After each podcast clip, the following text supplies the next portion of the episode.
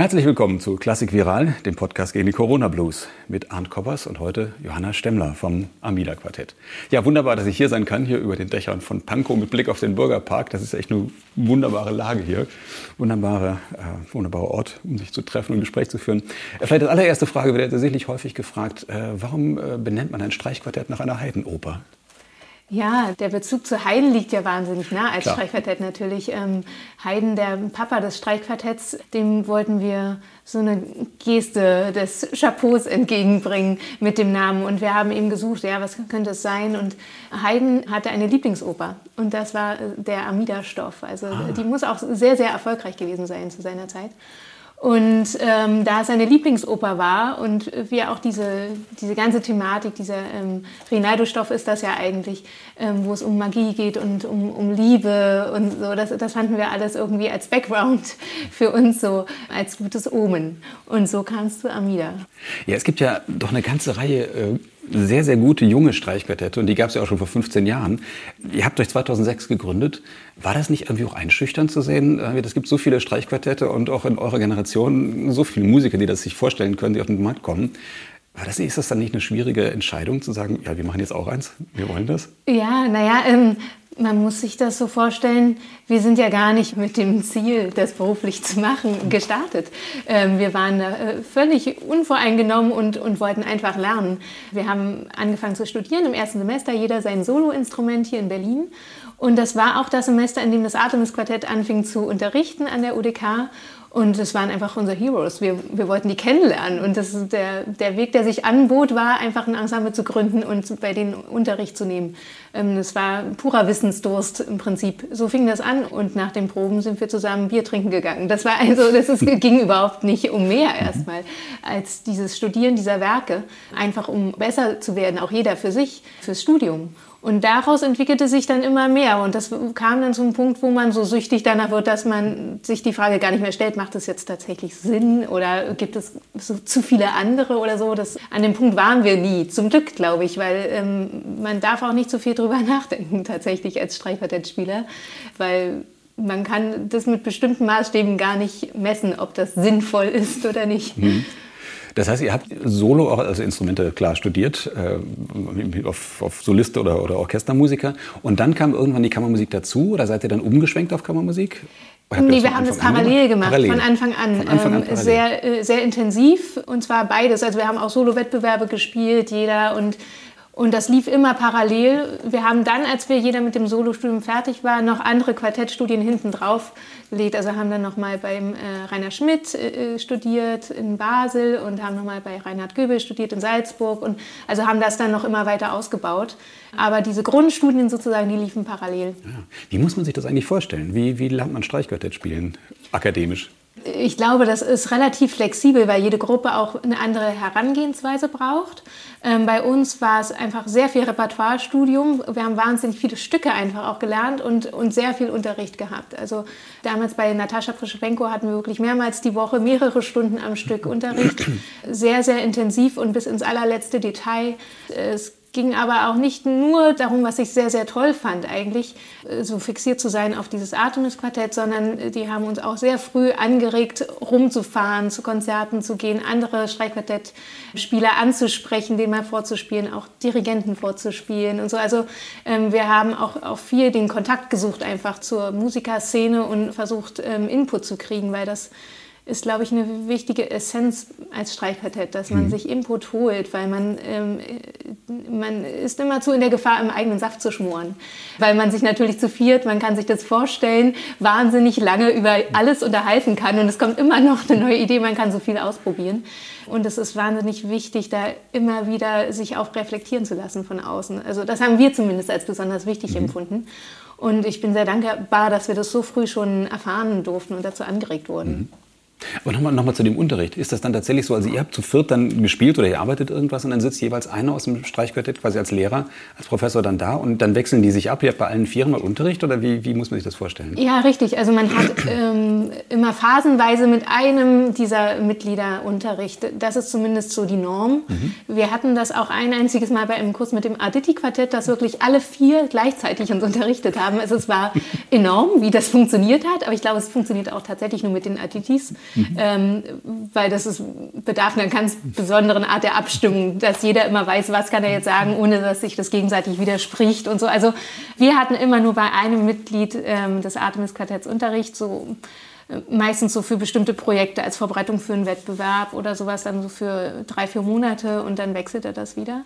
Aber unsere Hauptlehrer vom Atemsquartett waren tatsächlich ähm, Natascha Prischpenko und Friedemann Weikle. Mhm. Mit denen waren wir sozusagen am engsten und haben am meisten gearbeitet. Mhm. Aber ihr habt doch gemerkt, die haben die gleiche Herangehensweise an die Sachen oder dann alle vier? Oder haben sich da doch schon Unterschiede aufgetan? Total unterschiedlich. Ganz, ganz unterschiedlich, was ich aber äh, wahnsinnig schön finde.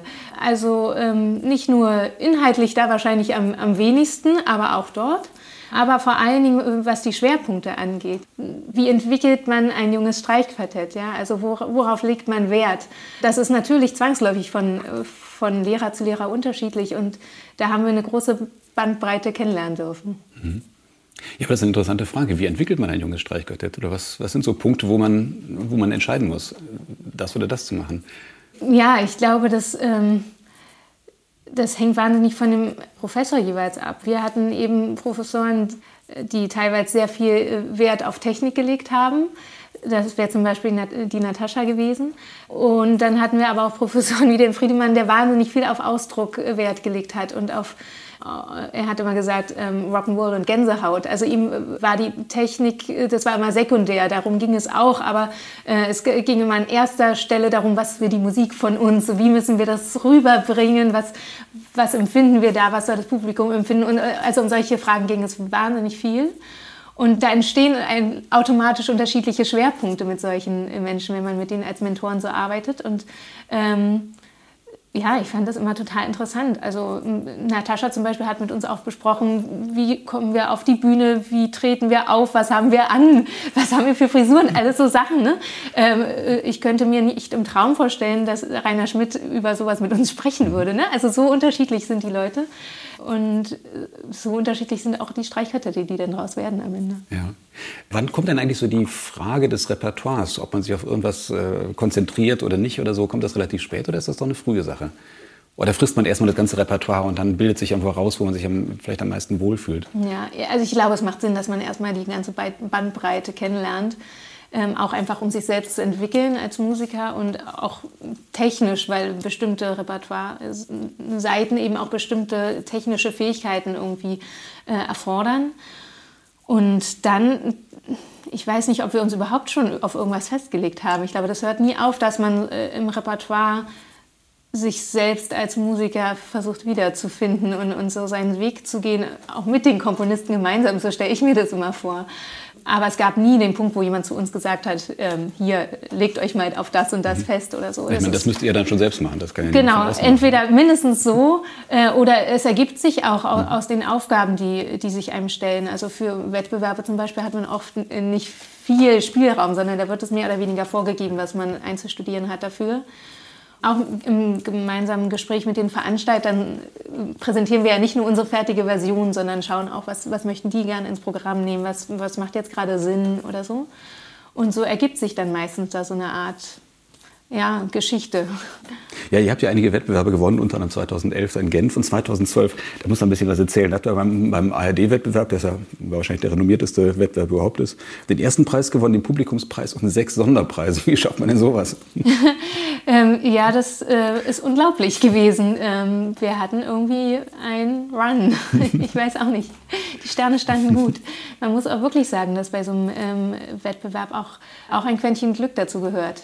Natürlich muss man sehr, sehr gut vorbereitet sein und wir haben über ein Jahr lang uns auf diesen Wettbewerb vorbereitet ähm, und wirklich in der Zeit nichts anderes äh, unterbringen können. Es war so Tag und Nacht äh, Quartett. Aber es gehört eben auch dazu, dass alle dann an dem Zeitpunkt auch gesund sind, dass alle fit sind, dass die Finger funktionieren, dass keiner Rücken hat und alle diese Sachen. Ne? Das ist ja auch äh, körperlich gehört da auch einiges mhm. dazu, dass man äh, diese neun Tage übersteht. Das war wirklich eine ähm, ganz extreme Erfahrung. Und ja, wir sind total glücklich immer noch, dass das so kam. Mhm. Ja, wenn es heißt, 2006 äh, habt ihr euch gegründet, das hieß dann, dann seid ihr als Studenten zusammengekommen. Mhm, ja, genau. Und wie lange dauert es was, bis ihr, oder bei euch, wie lange hat es gedauert, bis ihr konkret das Gefühl hattet, jetzt gehen wir auf die Bühne, jetzt sind wir gut genug als Gruppe äh, und haben unseren eigenen Klang irgendwie, dass wir, dass wir vor Publikum gehen? Ja, ach, da hatten wir eigentlich nie Hemmung. Ich weiß gar nicht, wann unser erstes Konzert war, aber es muss dann ziemlich schnell gewesen sein. Ja, man hat immer die allerhöchsten Ambitionen und Ansprüche und trotzdem muss man immer wieder auch rausgehen. Mhm. Und, und, und ähm, das, was man sucht, kommt ja auch immer wieder im Spiegel mit dem äh, Austausch mit dem Publikum.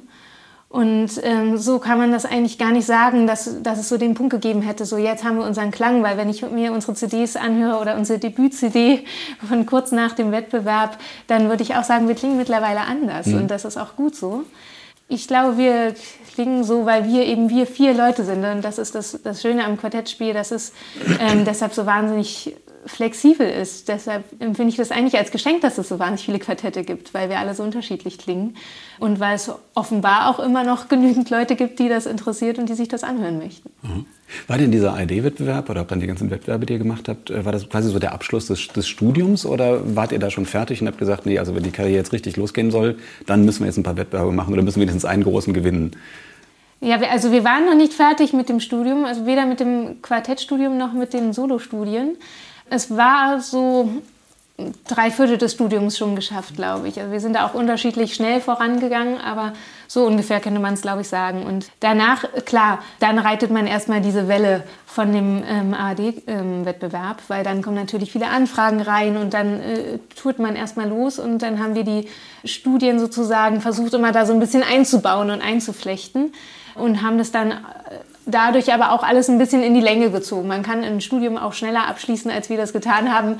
Ähm, wir wollten aber auch nicht das so machen, dass wir mit dem Gewinn dieses großen Wettbewerbs sagen, okay, jetzt sind die Würfel gefallen, tschüss Studium. Mhm. Ähm, das gibt es auch und wir haben uns aber ganz bewusst dagegen entschieden und haben eigentlich sogar diese Zusatzstudien erst danach angefangen, weil wir ähm, einfach das Bedürfnis danach hatten, immer noch weiter zu lernen ähm, das gehört ein Stück weit einfach zu unserer Identität. So, wir lernen einfach gerne. Mhm.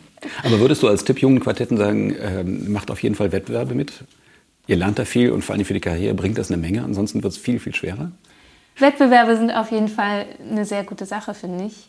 Man kann natürlich darüber streiten, wie weit das, was wir eigentlich dann letztendlich auf der Bühne machen, äh, sinnvoll ist, im Wettbewerb auszutragen. Aber trotzdem ist es toll, dass es dieses, dieses Feld gibt, wo sich alle treffen, wo sich die Jungen präsentieren können, wo sie Feedback kriegen. Ähm, nicht nur vom Publikum, sondern auch von, von einer richtig guten Jury und wo die Veranstalter auch hinkommen können. Und es ist eigentlich wie so eine Art Festival oder so. Ich glaube, das hilft auch, das so zu begreifen und nicht ähm, als so ein Wettbewerb, wer ist besser, wer ist mhm. schlechter mhm. oder so. Das, das passt natürlich überhaupt nicht zur Kammermusik oder zur Musik im Allgemeinen nicht auch die Entscheidungen, die dort getroffen werden, ist natürlich nicht eine Entscheidung gegen den zweiten oder dritten oder vierten Platz. Ähm, man kann das oft sehen, dass auch die, die einen zweiten Preis gemacht haben oder so, dass die tolle Karrieren hinlegen können. Mhm. Aber es ist ein, ein, toller, ja, ein tolles Ereignis einfach, ein musikalisches Großereignis. Und deshalb würde ich das wirklich jedem Ensemble ans Herz legen. Mhm. Ja, dann wart ihr 2014 BBC New Generation Artists. 2016, 17 wart ihr Rising Stars der europäischen Konzerthäuser. Auch das ist wahrscheinlich eine gute Sache für die Karriere, oder?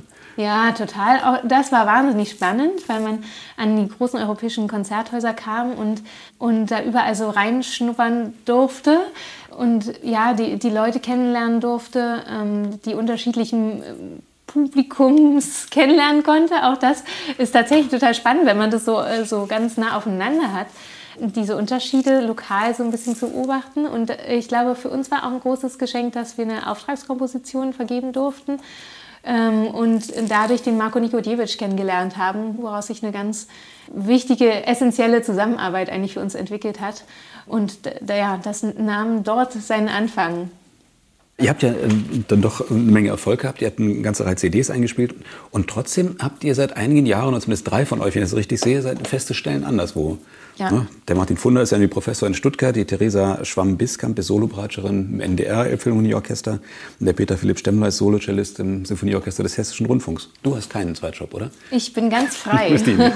ja, wie ist das? Ähm, war das dann irgendwie eine Entscheidung, dann doch gegen das äh, Vollzeit-Quartett spielen? Oder ist das zu schwer mittlerweile, vom Quartett alleine zu leben? Oder ist es zu unbefriedigend auf die Dauer? Also ich kenne ganz wenige Streichquartette ab einem bestimmten Alter, ab einer bestimmten Lebensphase, die ausschließlich Quartett machen. Und ähm, das hat nicht nur den äh, monetären Grund sozusagen äh, oder den Grund der finanziellen Sicherheit, sondern auch, glaube ich, dass man, ähm, jetzt kommen wir wieder zu, äh, zu diesem zu dieser eigenartigen Lebensform, dass man so eng zu vier zusammenhängt. Ich glaube, dass es in dem Ensemble einfach, nachdem man zehn Jahre äh, sich sozusagen jeden Tag sieht und ausschließlich miteinander arbeitet, ähm, dass es dem Ensemble dann einfach auch sehr, sehr gut tut, wenn jeder auch andere musikalische Erlebnisse sammelt, die er dann wieder mit ins Quartett hineinbringt. In unserem Fall war das eigentlich eher eine Entscheidung fürs Quartett als mhm. dagegen. Das war einfach der Punkt, wo wir gesagt haben, jetzt sind wir an dem Punkt, wo wir uns das eher erlauben können, sozusagen, ähm, dass ähm, jeder seine, seinen eigenen Weg auch weiter beschreitet und das, was er dort erfährt und erlebt, ähm, wieder mit zurückbringt ins Quartett, um eben das, das immer frisch und lebendig und ähm, interessant zu halten. Und insofern war das nicht aus einer Not geboren, sondern eigentlich eher aus diesem Bedürfnis, noch mehr kennenzulernen als Musiker. Und jeder ist da seinen eigenen Weg gegangen. Und ich glaube, wenn man genau hinschaut, machen das viele Quartette so. Einfach weil es, weil es gut tut. Aber macht das nicht dann von der Organisation her wahnsinnig schwer? Vor allem, wenn, wenn, wenn, ja, wenn ihr in vier verschiedenen Städten seid, oder zumindest drei sind dann immer wieder außerhalb von Berlin, und vor allem zwei Orchesterpläne plus noch einen Unterrichtsplan als Professor dann irgendwie zu abzugleichen. Ja, das ist nicht so einfach, oder? Ja, absolut. Also ähm, diese, dieses Kalendermanagement, ähm, das ist abartig. Aber wir sind da ja so reingewachsen. Wir hatten schon äh, während des Studiums unseren äh, digitalen Kalender und wir haben einfach ganz früh versucht, da für uns irgendwie intelligente Lösungen zu finden, die funktionieren.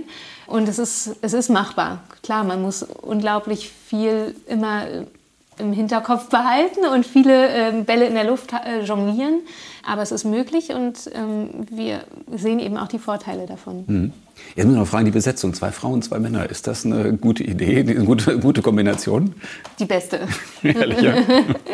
ja klar, also ich meine, wir haben jetzt auch keinen ähm, Vergleich. Wir sind immer in dieser Besetzung geblieben von Anfang an. Mhm. Aber ähm, never change a winning team. Wir haben das immer als Yin-Yang empfunden mhm. eigentlich. Und ähm, als, ähm, ja, als perfekte, ausgewogene Balance. Ich kann es mir ehrlich gesagt anders nicht vorstellen. Aber äh, ja, wie gesagt, man wächst so zusammen äh, und bildet eben deswegen auch diese, diese Einheit, die das, dieses Ganze so spannend macht. Mhm. Weil dieses Quartett ist eben diese Konstellation mhm. und ein anderes ist wieder eine mhm. andere Konstellation. Ähm, es gab Zeiten, ähm, wo gesagt wurde, ein Streichquartett soll höchstens eine Frau haben. Und ich bin eigentlich ganz, äh, ich bin total dankbar, dass diese Zeiten endlich vorbei sind mhm. und ähm, dass das kein Thema mehr ist. Ich wüsste auch nicht, warum es eins sein sollte, ehrlich mhm. gesagt. Ich äh, empfinde das als ja, als, als Geschenk, dass es so gekommen ist. Aber ich könnte mir genauso gut vorstellen, dass wir, äh, wir vier Menschen, wenn wir jetzt mit einem anderen Geschlecht geboren wären, dass wir dann mhm. genauso gut zusammengepasst hätten. Aber ihr wart jetzt nicht zwei Paare, die, da, die sich zusammengefunden haben. Nein, meine, wir waren, ja, und der Cellist, ihr seid ja verheiratet. Ähm, genau. Äh, deshalb frage ich das. Nee. Achso, verstehe. Ihr macht ja auch ähm, kein Geheimnis darum, das ist ja offensichtlich auch vom Nachnamen schon. Ja, genau. Nee, das, das, ist, ähm, das ist nicht geheim. Äh, anfangs wurden wir, weil wir früh geheiratet haben, oft für Geschwister gehalten. Wir haben uns aber eigentlich erst durchs Quartett sozusagen kennengelernt. Mhm. Wir haben als, als vier Einzelspieler zusammen angefangen, was glaube ich auch hilfreich ist, einfach für, für die Kommunikation, weil dann ist im Quartett sind wir immer vier Einzelne und so ist es, glaube ich, richtig. Mhm. Aber ist das nicht manchmal auch schwer, äh, so das Private dann rauszuhalten aus der, aus der musikalischen Arbeit, was ja quasi Beruf ist?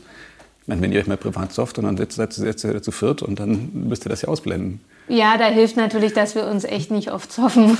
da gibt es vielleicht auch, äh, ja, weiß ich nicht, aber man kann sowieso berufliches und privates nicht trennen. In, mhm. Also in diesem Metier, das ist alles eins, weil man auch so viel reist und so viel zusammen unterwegs ist. Wir haben jeden Tag äh, Kontakt mit den Quartettkollegen. Jeden Tag, also wahrscheinlich sogar an Heiligabend, weil es gibt immer irgendwas zu klären und zu besprechen und ähm, das ist einfach so. Wenn wir in der Probe sind, dann wird grundsätzlich nicht über anderes Zeug gesprochen. Und wenn es sich auf einer Autofahrt oder so ergibt, dass man irgendwie von zu Hause erzählt und so, dann, äh, dann ist das schön.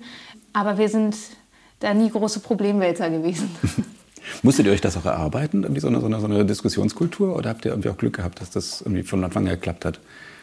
Man, man muss ja doch irgendwie sehr offen und ehrlich miteinander umgehen und gleichzeitig nicht verletzend. Das muss man ja irgendwie schaffen, ne, diesen Spagat. Ja, ich finde das wahnsinnig spannend. Das, das, genau, das ist das große Kapitel äh, Kommunikation. Und klar, da kann man bis zu einem bestimmten Punkt immer weiter lernen und, und voneinander lernen. Und tr trotzdem gibt es eben auch so eine bestimmte Grundvoraussetzung, glaube ich, die, die gegeben sein muss. Irgendwie so eine, so eine Wertebasis oder ich weiß nicht, wie man es gut ne-, beschreiben kann, wo wir alle auf dem gleichen Nenner uns, uns treffen, Dinge, die einfach nicht diskutiert werden müssen, wo man über bestimmte Vertrauens- und Loyalitätsfragen und so einfach ja, keinen Gedanken verschwenden muss. Und alles, was darüber hinausgeht, das, das muss man tatsächlich wirklich lernen. Wie bringt man Kritik richtig an und wie nimmt man Kritik richtig entgegen? Und das ist äh, genauso schwierig. Und wie lernt man das unterscheiden, was, was man in seinem eigenen Kopf hört und das, was der andere eigentlich sagen möchte und sowas alles. Also das ist ein, ein unglaublich großes Feld, äh, wo man auch mit Studenten, auch ich habe ja in Weimar ein äh, Kammermusikseminar geleitet, auch mit denen ganz viel drüber sprechen kann. Es ist gewaltfreie Kommunikation ist so ein Stichwort, wo man es gibt dazu ganz, ganz viel zu sagen und auch ganz viel zu lernen. Es gibt tatsächlich Strategien, die man fahren kann, die einem das Leben leichter machen. Mhm. Ja, noch eine, noch eine Frage, die sich dann stellt, wenn man so ein Streichquartett gründet. Es, äh, es sind zwei Geiger dabei und es gibt eine erste und eine zweite Stimme. Äh, wie seid ihr denn da irgendwie zusammengekommen oder übereingekommen? Wir haben anfangs, ganz am Anfang haben wir immer gewechselt und geswitcht, damit jeder äh, jede Position kennenlernt. Und dann haben wir die für uns passende Chemie und äh, für uns passende Balance gefunden. Und es war von Anfang an klar, das wurde uns auch von unseren äh, Mentoren immer so gespiegelt, dass es keine Rangfolge ist, sondern dass es, ähm, ja, das sind gleichwertige Stimmen, alle vier. Und nur weil die eine tiefer spielt, ist sie nicht weniger wert als die, die höher spielt. Das ist auch ein, das ist ein Denkmuster im Prinzip, was mhm. man erstmal aufbrechen muss. Und das ist tatsächlich noch in vielen Köpfen drin. Das liegt ja auch in unserem Sprachgebrauch. Man sagt oft irgendwie so ein bisschen abwertend, der und der spielt die zweite Geige in irgendeiner Beziehung oder sowas, ja.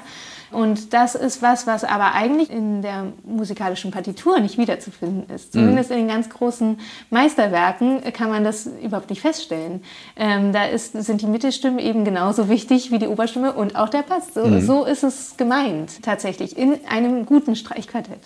Und da wir von Anfang an die Ambition hatten, ein gutes Streichquartett zu sein, war das keine Degradierung für mich oder so, mhm. sondern im Gegenteil habe ich mich eigentlich eher geehrt gefühlt äh, über diese Aufgabe, mhm. ähm, weil das tatsächlich was ganz Besonderes ist, was, ähm, was mir persönlich tatsächlich auch unglaublich viel Freude bereitet, diese, diese Feinheiten in der Mitte zu finden, diese Energie aus der Mitte heraus ausstrahlen zu dürfen, ähm, wenn es mir gelingt und äh, den Support dazu geben, wo er benötigt wird.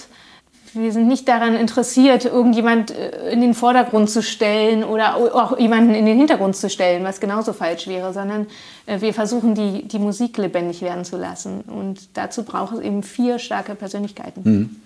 Ja, ihr habt jetzt eine Mozart-Gesamteinspielung äh, unternommen oder ihr seid noch mittendrin. Gerade ist jetzt die vierte CD erschienen. Ich habe gelesen, das ist auf fünf CDs angelegt, aber 23 Streichquartette kriegt man noch nicht auf fünf CDs, oder? Ja, die richtige Formulierung wäre fünf Alben, ah. sagt man ja heutzutage. Das heißt, das äh, und es sind dabei. zwei Doppelalben ah, dabei. Klar, das erklärt's. Genau, also jetzt ist gerade ähm, eine CD rausgekommen, dann kommt im Frühjahr nochmal ein Doppelalbum. Damit sind dann erstmal alle Streichquartette veröffentlicht und ähm, im Herbst oder Ende des nächsten Jahres, also äh, Ende 2022, soll dann nochmal die komplette Box rausgebracht werden. alles klar. Ja, stellt sich die Frage, warum Mozart? als ja. Amida-Quartett. Ja, das stimmt. Mozart, ja, wir sind so ein bisschen mit der Wünschelroute durchs Programm gegangen und haben gemerkt, so bei dem Repertoire von Mozart, da schwingt irgendwas besonders stark. Und da wollen wir erstmal bleiben. Und dann sind wir da geblieben und dann haben sich auch lauter Türen einfach geöffnet, wie von selbst. Und das war in dem Moment unsere Aufgabe, die wir machen wollten und die sich uns gestellt hat. Ähm, das hing ja auch zusammen mit der ähm, Neuedition der Streichquartette im Hähne Verlag, mit dem wir dann ganz, ganz eng zusammengearbeitet haben und auch eben diese Gesamtaufnahme zusammen ja, die haben das quasi begleitet mit ihrer Neuedition, weil wir eben auch aus diesen neuen Noten spielen, aus mhm. diesem ähm, neuen Urtext spielen und die neuen Erkenntnisse damit einfließen lassen. Und das ist sozusagen leicht zu hören auf diesen Aufnahmen. Und damit sind wir sozusagen gewachsen. Das war unsere Aufgabe. Das, ähm, ist, glaube ich, uns tut es gut, diese, diese, wie soll ich sagen, übergeordneten Aufgaben zu haben. Ähm, ein Wettbewerb oder so äh, war es anfangs. Und danach sind es eben diese künstlerischen Aufgaben, die wir uns gestellt haben. Wir haben unsere eigene Konzertreihe in Berlin auf die Beine gestellt. Das war so eine Sache. Und wir haben eben diese Gesamtaufnahme von Mozart gemacht. Das war eine andere Sache. Wir haben nochmal historische Aufführungspraxis studiert. Alle diese Aufgaben, die wir uns mhm. so äh, genommen haben. Und das, diese Mozart-Gesamtaufnahme ist jetzt sozusagen das neueste Baby. Ja, sonst erzähl doch noch mal ein bisschen, was, äh, wie muss man sich das vorstellen mit dieser, mit dieser Urtextausgabe? Wo, wo unterscheidet die sich? Wo kommt plötzlich, wo kommen plötzlich die, Noten, die neuen Noten oder die neuen Details her? Und wie seid ihr da konkret wirklich eingebunden? Spielt ja. ihr das, was Musikwissenschaftler da entdeckt oder arbeitet ihr gemeinsam daran und sagt, das ist spielbar, das nicht, das kann sein, das kann nicht stimmen, das muss stimmen? Genau, also unsere Funktion war die des musikalischen Beraters. Also wir sind natürlich keine Musikwissenschaftler, das können wir uns auch gar nicht herausnehmen. Aber äh, wir haben das, was ähm, Wolf-Dieter Seifert, der diese Edition betreut hat, was der herausgefunden hat, mit ihm gemeinsam nochmal gespielt. Also er hat äh, das abgehört sozusagen. Wir haben gespielt und haben verschiedene Varianten auch ausprobiert und haben dann geschaut bei äh, Fragen, die strittig waren, sozusagen, was macht instrumental am meisten Sinn? Oder was macht mit dem Wissen, was wir jetzt haben, wo wir ähm, Mozart so viel gespielt haben, was ist das Wahrscheinlichste?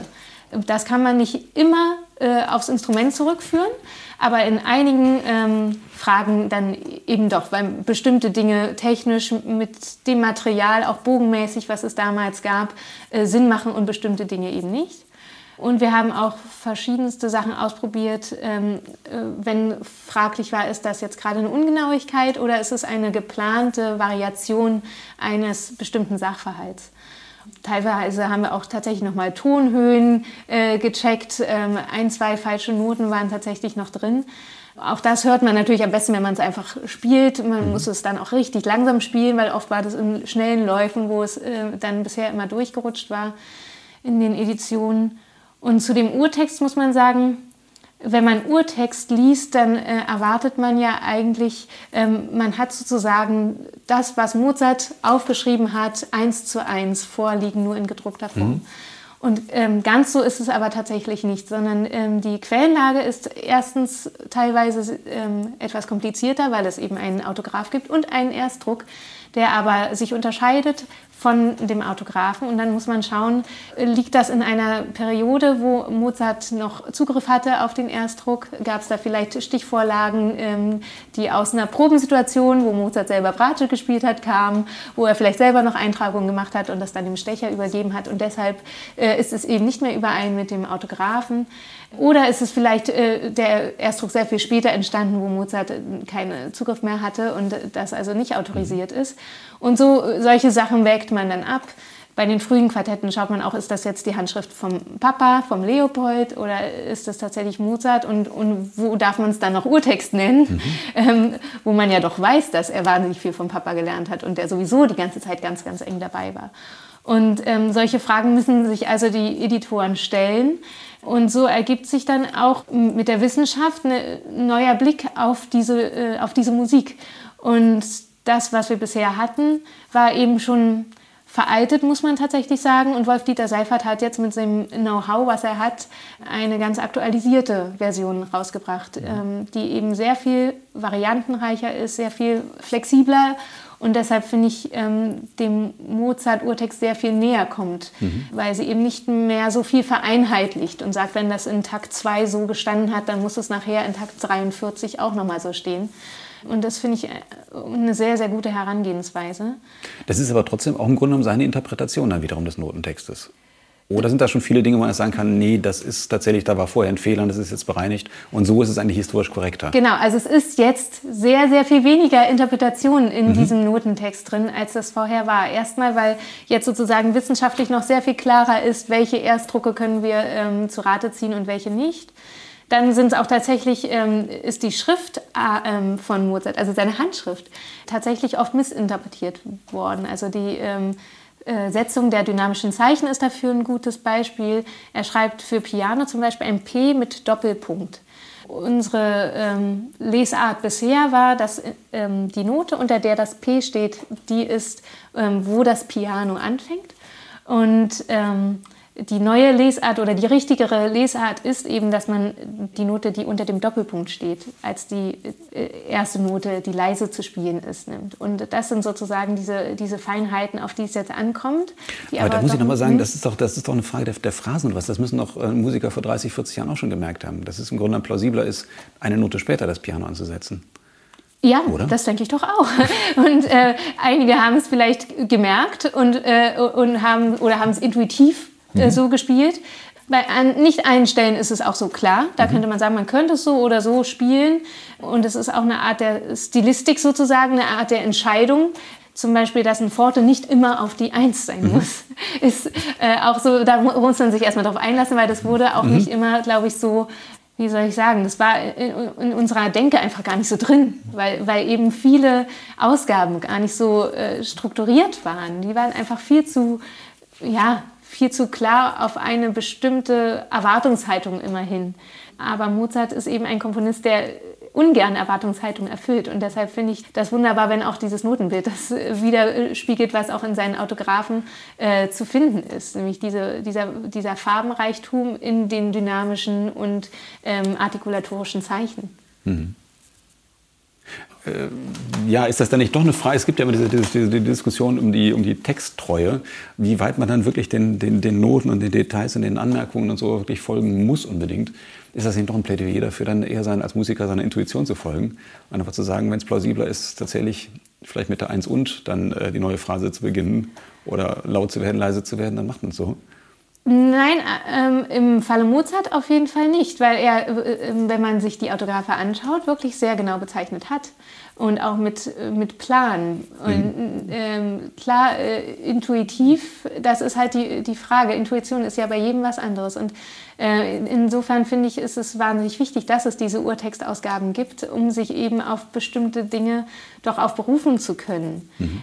Aber wer weiß, ob nicht in zehn Jahren wieder jemand kommt und sagt, nee, das ist doch eine falsche Lesart. Also die Note ist gemeint, unter der das P steht und nicht da, wo der Doppelpunkt ist. Ja, klar. Das, da ist, eine neue das, Quelle ist das Wesen von, ja, richtig. Ein Anhang von Leopold Mozart zu seiner Violinschule und da steht plötzlich das P und die Note unter dem P ist wichtig. Ja, ich meine, auch dafür wären wir ja total dankbar, weil wir können immer nur von dem Punkt der Wissenschaft ausgehen, den wir heute gerade haben. Das ist ja in mhm. allen Gebieten so. Mhm. Das sieht man bei Corona auch ganz wunderbar. Und trotzdem verlieren wir nicht den Glauben an die Wissenschaft. Mhm. Und das ist, das ist genau der Punkt. Wir sind, ähm, wir freuen freuen uns auf den Tag, wo uns zum Beispiel jemand äh, den Brief, die Briefstelle von Mozart zeigen kann, wo steht, wie man die Vorschläge zu spielen mhm. hat, wann. Ähm, aber mit dem Wissen, was wir jetzt haben, müssen wir davon ausgehen, dass wir sie so spielen können, wie wir mhm. sie spielen und ähm, wie wir die auch, ähm, ja, womit wir uns auch identifizieren können. Also das ist eine, ich glaube, man kann nicht einfach blind seine eigenen, oh, das ist jetzt meine äh, Geschirrspülmaschine. Ja, das mache ich.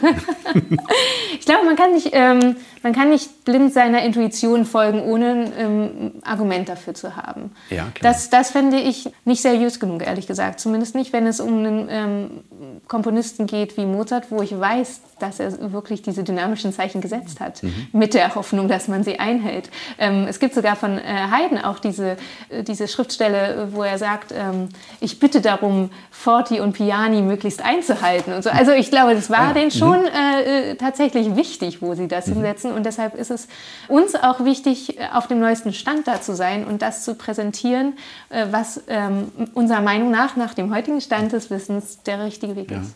Aber ihr spielt die Quartette oder zumindest einige Quartette sicherlich schon wesentlich länger. Ne? Also auch in der alten Ausgabe habt ihr sie schon gelernt. Ja, ja, und wie war das dann jetzt, die neue Ausgabe zu sehen? Also gibt es da schon manche Punkte, wo er sagt, äh, also da ist uns das Alte eigentlich vertrauter oder auch also positiv vertrauter? Er sagt, eigentlich schade, dass es jetzt anders ist?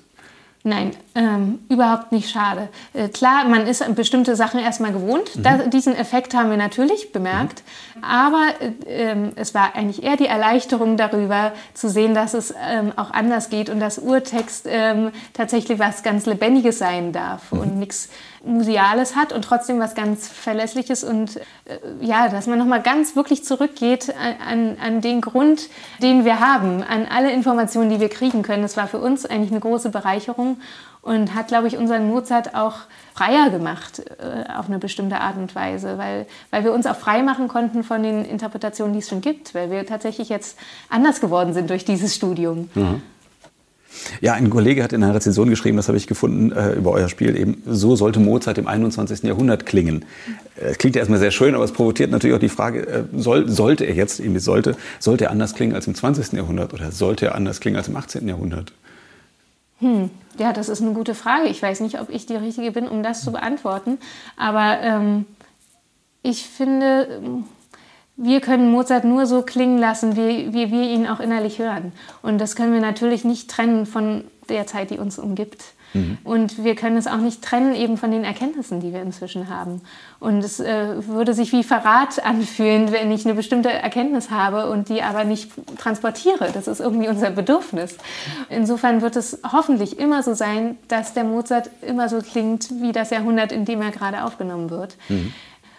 Er könnte ja auch so klingen wie im 18. Jahrhundert. Er könnte auch so klingen, wie man es ja damals erklärt hat. Ja, aber ich glaube, dass wir das nicht. Ja, klar, äh, unsere Ambition ist, an, an Mozarts ähm, Vision möglichst nah ranzukommen. Aber wir werden das nie so schaffen, weil wir es auch gar nicht wissen können. Ja, stimmt. Ist es denn so der normale äh, Konzerthörer oder normale Klassikhörer, der ein bisschen gebildeter ist, aber trotzdem nicht wirklich tief in der Materie drinsteckt? Spürt er die oder hört er die Unterschiede? Also jetzt nicht nur die ganze, die, die Anlage natürlich, wie er spielt, das ist klar, aber jetzt diese, diese Details in den, in den Noten da im Urtext, sind die so deutlich, dass man es wirklich hört und dass man merkt, oh, an der Stelle da hat sich was geändert und da hat sich auch was geändert? Ja, also äh, teilweise sind es wirklich große Unterschiede. Also die, die krasseste Neuerung, die mir jetzt gerade einfällt, ist im Hoffmeister-Quartett erster Satz Durchführung. Da stand bisher immer auch in den Urtextausgaben ein Forte. Mhm. Äh, der Wolf-Dieter äh, Wolf -Dieter Seifert hat aber herausgefunden, dass dieses Forte nicht von Mozart Hand ist, dass das also später nachträglich eingetragen wurde in den Autograph äh, es ist nicht ganz klar von wem, jedenfalls nicht von Mozart selbst. Vermutlich von jemandem, der gesagt hat, es kann nicht sein. Eine Durchführung hat immer laut anzufangen. Mhm. Und äh, wenn man das wegnimmt, dann ergibt sich tatsächlich ein wahnsinnig ein anderer Spannungsbogen und eine wahnsinnig dramatische äh, Piano-Pianissimo-Farbe, die absolut anders ist als das, was man gewohnt ist an dieser Stelle. Und ich glaube, das, das merkt jeder sofort, mhm. weil es ist wirklich eine ganz andere Musik. Ähm, es ist ein völlig anderes Gefühl beim Spielen und auch beim Zuhören, glaube ich. Andere Stellen sind versetzte Sforzati, auch, auch das hört man sofort. Wenn ein Schwerpunkt eben, der jetzt bisher immer zusätzlich betont wurde, jetzt äh, erst nachträglich auf der Unzeit betont wird. Mhm. Ähm, das ist jetzt im Dissonanzenquartett zum Beispiel in der langsamen Einleitung so auf der neuesten CD zu hören. Da war bisher die Sforzati auf den schweren Zählzeiten und es macht das, äh, die ganze Dynamik sehr viel unsicherer. Man, oh ja. ist, äh, man fühlt sich auch als Hörer viel mehr auf unsicherem Grund wie auf treibenden Eisschollen, wenn die Sforzati auch noch auf der falschen Zeit kommen. Und äh, das ist ganz offensichtlich im Autograph so zu lesen, mhm. ist aber was, was eben so verrückt eigentlich ist, mhm. dass vielleicht der Stecher oder irgendjemand gedacht hat, es kann ja nicht so gemeint ja. sein, das ist zu crazy. Aber es ist äh, trotzdem vorstellbar, dass das Absicht war oder wahrscheinlich, wahrscheinlich dass es Absicht es, war. Es ne? ist, ne? ist sicher, dass es Absicht war, weil mhm. es so deutlich ist, in diesem ja. Fall. Nicht ja. in allen Fällen ist es so deutlich, aber in diesem Fall ja. Ja, ich habe es noch nicht gehört. Da wäre ich mal sehr gespannt. Oder bin mhm. ich sehr gespannt, das, das dann mal zu hören, wie das so ist. Und trotzdem natürlich, der Mozart klingt in erster Linie so, wie ihr euch den vorstellt und nicht nur, wie in den Noten da ist. Also für Interpretation bleibt immer noch viel Spielraum, oder? Ja, absolut. Ähm, ja, das ist ja auch das Schöne irgendwie an Musik. Aber ich finde, Interpretation ist auch dann äh, interessant, wenn wenn sie Begründung hat in, in Argumenten, die man im Notentext mhm. findet. Also wir waren, äh, weil es auch einfach die Arbeit zu viert sehr viel leichter macht, immer sehr daran interessiert, begründete Interpretationen zu finden. Und so ist das eben unser Mozart geworden. Mhm. Du hast vorhin kurz die äh, Berliner Konzertreihe schon angesprochen. Da meintest du wahrscheinlich das Mozart Exploded. Richtig. Das ist die, ne? Die ist wegen Corona auch zum Teil verschoben, oder einige Konzerte sind verschoben worden. Ne? Aber sie ist angelaufen und sie läuft auch wieder weiter? Genau, wir, wir sind sozusagen äh, mit dem Ziel gestartet, äh, in einer Konzertreihe alle Mozart. Ja. Ich gehe nochmal an den leckeren Tee ran. Ja, bitte. Ähm, wir wollten alle Mozart-Streichquartette einmal in der Konzertreihe gespielt haben, immer in Kombination mit einem zeitgenössischen Werk. Das war sozusagen das, ja, unser Anfangsziel, mit dem wir gestartet sind. Und wir sind, glaube ich, bis zur siebten Episode gekommen. Die wurde dann, das war genau der 13. März 2021, ähm, äh, die, dieses St äh, Datum, was über allen Musikern immer noch hängt. Und 2020 oder 21? oh Gott, das ist ja jetzt schon, schon so lange schon, her. Ja, ja, das ist schon anderthalb Jahre her. Oh Mann, ich kann es ich kann's ja nicht dieses. Jahr, das war letztes Jahr. Ja, Wahnsinn, stimmt. Jetzt sind wir, ja genau, weil mhm. wir jetzt schon so am Ende sind. Genau, also äh, da, diese Episode war noch geplant. Das war der 13. März 2020, dieses ähm, Datum. Und ähm, hat dann nicht stattgefunden, eben wegen des Lockdowns. Seitdem ist ja die Planung für alle Musiker eine ganz andere geworden. In dieser neuen Zeitrechnung wissen wir noch nicht, was in einem halben Jahr ist. Früher war es immer, wir wussten in zwei Jahren im Voraus schon äh, jeden Tag ungefähr, was passiert und wann welches Konzert stattfindet. Und jetzt ist alles aus den Fugen geraten, muss man sagen. Das ist nach wie vor so, ne? Ja, klar. Also ähm, man versucht natürlich äh, immer wieder mehr Sicherheit zu finden und das Ganze sozusagen wieder auf verlässliche Beine zu stellen. Und ich hoffe auch, dass das bald wieder gelingen wird. Aber von so einem Schock erholt sich die Branche nicht so schnell. Und ähm, das ist auch immer noch zu spüren. Und unter anderem bei uns zum Beispiel auch dadurch, dass wir jetzt noch kein neues Datum nennen können für unsere Reihe, weil wir das einfach noch nicht planen konnten. Weil ja, erstmal sozusagen die Konzerte dran waren, die wir mit äh, externen Veranstaltern geplant hatten. Und unsere eigene Reihe haben wir dann hinten angestellt. Aber es ist nach wie vor geplant, dass wir das zu Ende machen. Ähm, und da wird es nochmal ein, ein großes Mozart-Spektakel geben, mhm. ähm, wo wir dann ähm, ja, sozusagen die ähm, Quartette alle spielen und nochmal mit neuen ähm, mhm. zeitgenössischen mhm. Werken kombinieren. Ihr habt ja dann noch Schauspieler und Tänzer und so dazugeladen, nicht? Und, äh ja, genau. Das ist ein, ein, ein anderer Punkt, der uns in unserer Arbeit immer sehr wichtig ist, dass wir möglichst oft irgendwie Künstler mit einladen, die das Ganze mit bereichern und von denen wir auch wiederum viel lernen können. Und in dieser Reihe war das so ein bisschen unser, unser Spielplatz für solche Experimente. Das hat wahnsinnig viel Spaß gemacht, da einfach sich jedes Mal wieder was Neues ähm, auszudenken. Wir haben einfach verschiedene Schwerpunkte gesetzt. Wir hatten einen Schwerpunkt mit Tanz. Da ging es eben auch dann in den äh, Mozart-Quartetten und Mozart-Briefen um den Tanz. Und so. auch da kann man ja sehr viel finden. Er war ja ein sehr guter Tänzer. Und ähm, dann ging es einmal ähm, äh, um das Thema der Zerbrechlichkeit. Da haben wir mit einem Künstler zusammengearbeitet, der ähm, Briefstellen und einzelne Wörter an die Wand gebeamt hat und der sozusagen den ganzen Raum mit Farben und ja, mit, mit Stimmungen eigentlich sozusagen in so eine andere Ebene gehoben hat. Dann hatten wir auch eine Episode mit Marko Nikedewitsch, der auch aufgelegt hat hinterher elektronische Musik. Und äh, so haben wir also immer versucht, äh, möglichst große Bandbreite auch zu finden an Möglichkeiten, Mozart heute zu spiegeln. Mhm. Aber auch in den, in den, musikalischen Programmen, da kombiniert ihr gerne alt und neu, nicht? Ja, klar, das ist wahnsinnig spannend. Das liegt auch ein bisschen in unserer ähm, Historie begründet, weil wir eben beides ähm, studiert haben, historische Aufführungspraxis und modernes Streichquartett, wenn man so will. Haben auch schon früh äh, uns mit zeitgenössischen Komponisten auseinandergesetzt und Auftragskompositionen gespielt und neue Werke gespielt, ähm, mit der Ernst von Siemens Stiftung zusammengearbeitet, um da die neuen Komponisten zu unterstützen. Und so sind wir immer so ein bisschen zweigleisig gefahren und interessanterweise versteht man Mozart glaube ich, anders, wenn man die äh, Komponisten von heute versteht. Und wir hatten auch immer in unseren Programmheften so eine Rubrik, wo wir äh, die Komponisten gefragt haben, was sie selber von Mozart heute halten. Und das, das war wahnsinnig interessant zu sehen, dass also auch die Komponisten heute ähm, von ihm nicht loskommen. Dass niemand kommt an ihm vorbei. Mhm. Um das nochmal zu fragen, äh, die Mozart, diese, diese, Einspielung, die habt ihr aber schon auf modernen Instrumenten gemacht, ne? Ja. Ihr habt es nicht ja. auf alten und mit Darm und alten Bögen und so. Nein, nein. War das, das, eine bewusste Entscheidung oder hat sich das dann doch irgendwie gar nicht gestellt? Weil doch, das war äh, eine bewusste Entscheidung. Wir haben schon auch unsere Erfahrungen gemacht mit dem, vor allen Dingen was, was den historischen Bogen angeht unser Klangideal findet sich aber doch, und unsere Klangidentität auch findet sich auf den modernen Instrumenten mit dem modernen Bogen. Und wir haben das eher in die Behandlung des Instruments sozusagen mit einfließen lassen, was wir gelernt haben. Also die, äh, das, den Einsatz von Vibrato oder den Einsatz von bestimmten artikulatorischen Fähigkeiten des Bogens und so weiter. Das, ist, das sind die Themen, die wir versucht haben umzusetzen auf modernem Instrumentarium. Mhm. Ähm, ihr hattet doch einen Wettbewerb ausgeschrieben, habe ich auf der Internetseite entdeckt. Besucht wird ein innovativer Entwurf für Bühnenkleidung. Ja. Da ist ja auch äh, dann jemand gekürt worden, eine Gewinnerin. Ähm, tragt ihr, trägst du die Kleidung von ihr jetzt? Wir haben das leider noch nicht umgesetzt. Ähm, äh, die Entwürfe sind da, der, ähm, der Plan steht. Äh, da kam dazwischen, dass die Theresa ein Baby erwartet hat und mit Babybauch macht es nicht so viel ja. Sinn, da Maße zu nehmen und so.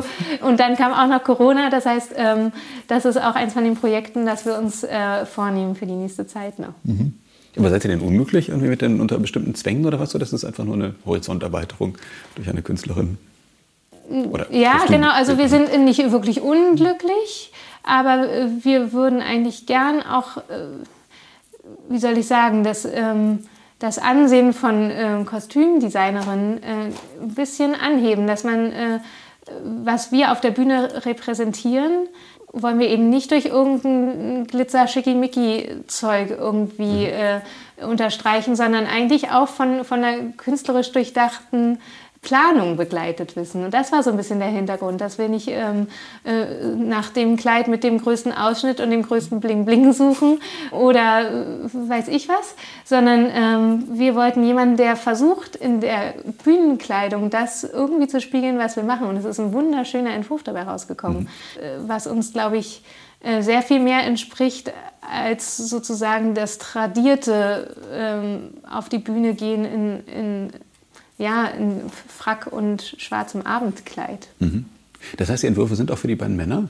Da ja, absolut. Also für uns als Quartett, ah, für uns als Ensemble, so wie das ja auch für jede Theatervorstellung gemacht wird, mhm. dass äh, ein komplettes Bühnendesign und ein komplettes Kostümdesign gemacht wird, so haben wir uns das vorgestellt, dass eben auch für einen Quartettabend ein ähm, Kostümdesign gemacht wird, weil wir eben auch den ganzen Abend auf der Bühne sitzen und die Leute sich mhm. das anschauen. Und alles, was man sieht, nimmt man ja mit rein in das Erlebnis mhm. und in, in die Erfahrung, die man macht. Und wir haben versucht, irgendwas zu finden, was, was uns da mehr widerspiegelt, mhm. als das, was wir bisher mhm. so sehen, auch bei mhm. Kollegen. Denn es ist ja doch oft so, die Frauen dürfen sich und können sich da ausleben in ihrer Kleidung und die Männer sitzen dann immer da im, entweder im Frack oder im Anzug und äh, haben eigentlich nicht viele Möglichkeiten. Ja, genau. Also es ist, die ähm, Farbe der Fliege oder der Krawatte, wenn sie sie tragen oder ja, ansonsten hat man nicht viel mehr Möglichkeiten. Ja, genau. Es ist ja auch nicht so die Frage der äh, vielen Möglichkeiten, weil ich glaube, eine gute ähm, Musikerkleidung äh, zieht auch nicht zu viel Aufmerksamkeit mhm. auf sich, aber ist eben doch auch individuell, glaube ich, weil das passt zu dem, was wir sein wollen. Wir wollen eben auch vier Individu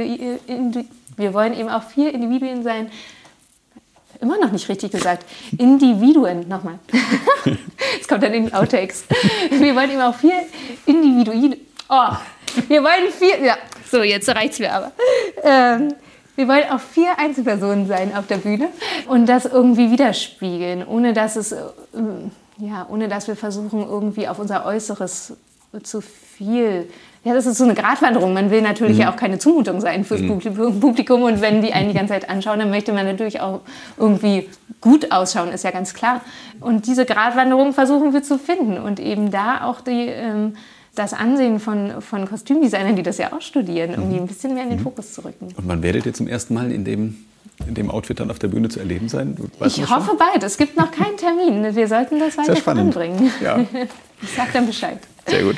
Ja, 2014 habt ihr auch den Ensemblepreis der Festspiele Mecklenburg-Vorpommern gewonnen und habt dann, ja, geplant war es 2021 den Festspiel Frühling Rügen als künstlerische Leiter kuratiert. Das wurde dann zum Festspiel Herbst. Der hat aber stattgefunden, oder? Der, der, hat, der hat stattgefunden. Ne?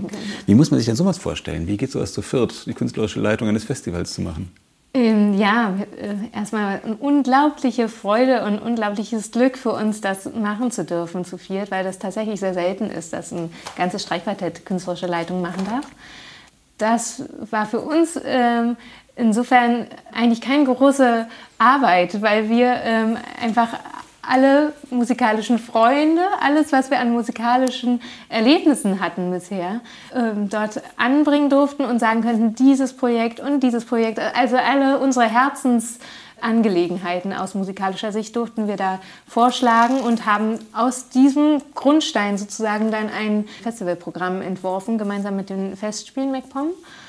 Und daraus ist was wahnsinnig Schönes entstanden, wie so eine Art Querschnitt durch unsere künstlerische Laufbahn, weil wir wirklich von unserem ersten Quartettlehrer Eckhard Runge äh, bis zu den ganz neuen äh, äh, Kooperationen mit Brad Dean zusammen wirklich ganz viele ähm, tolle Persönlichkeiten dort hatten auf der Insel und eben auch die ganze Bandbreite von Streichquartett so ein bisschen abbilden konnten. In, in Alt, in Neu, in Mozart, in Bach, Kunst der Fuge, in Uraufführungen. Also es war alles dabei. Mhm. Und das war, das war wunderschön. Ganz intensive Zeit. Mhm.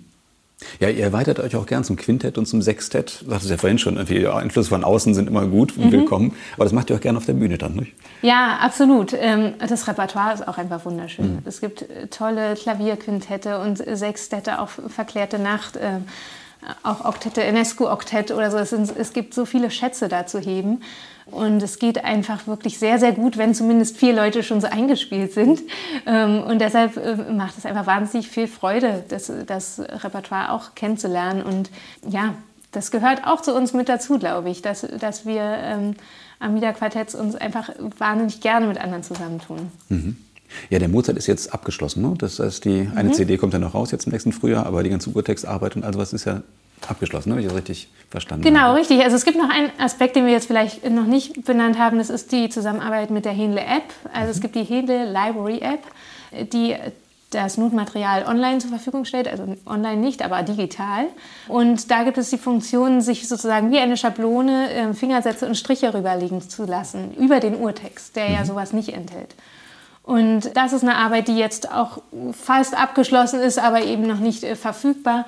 Und ähm, das war sozusagen der, der, der, die dritte Säule dieser, dieses mhm. Mozart-Schwerpunkts, weil auch das ist eine, eine ziemlich ähm, große Arbeit, hat uns selber überrascht, ähm, äh, wie viel Arbeit das macht, tatsächlich diese Striche und Fingersätze bereitzustellen.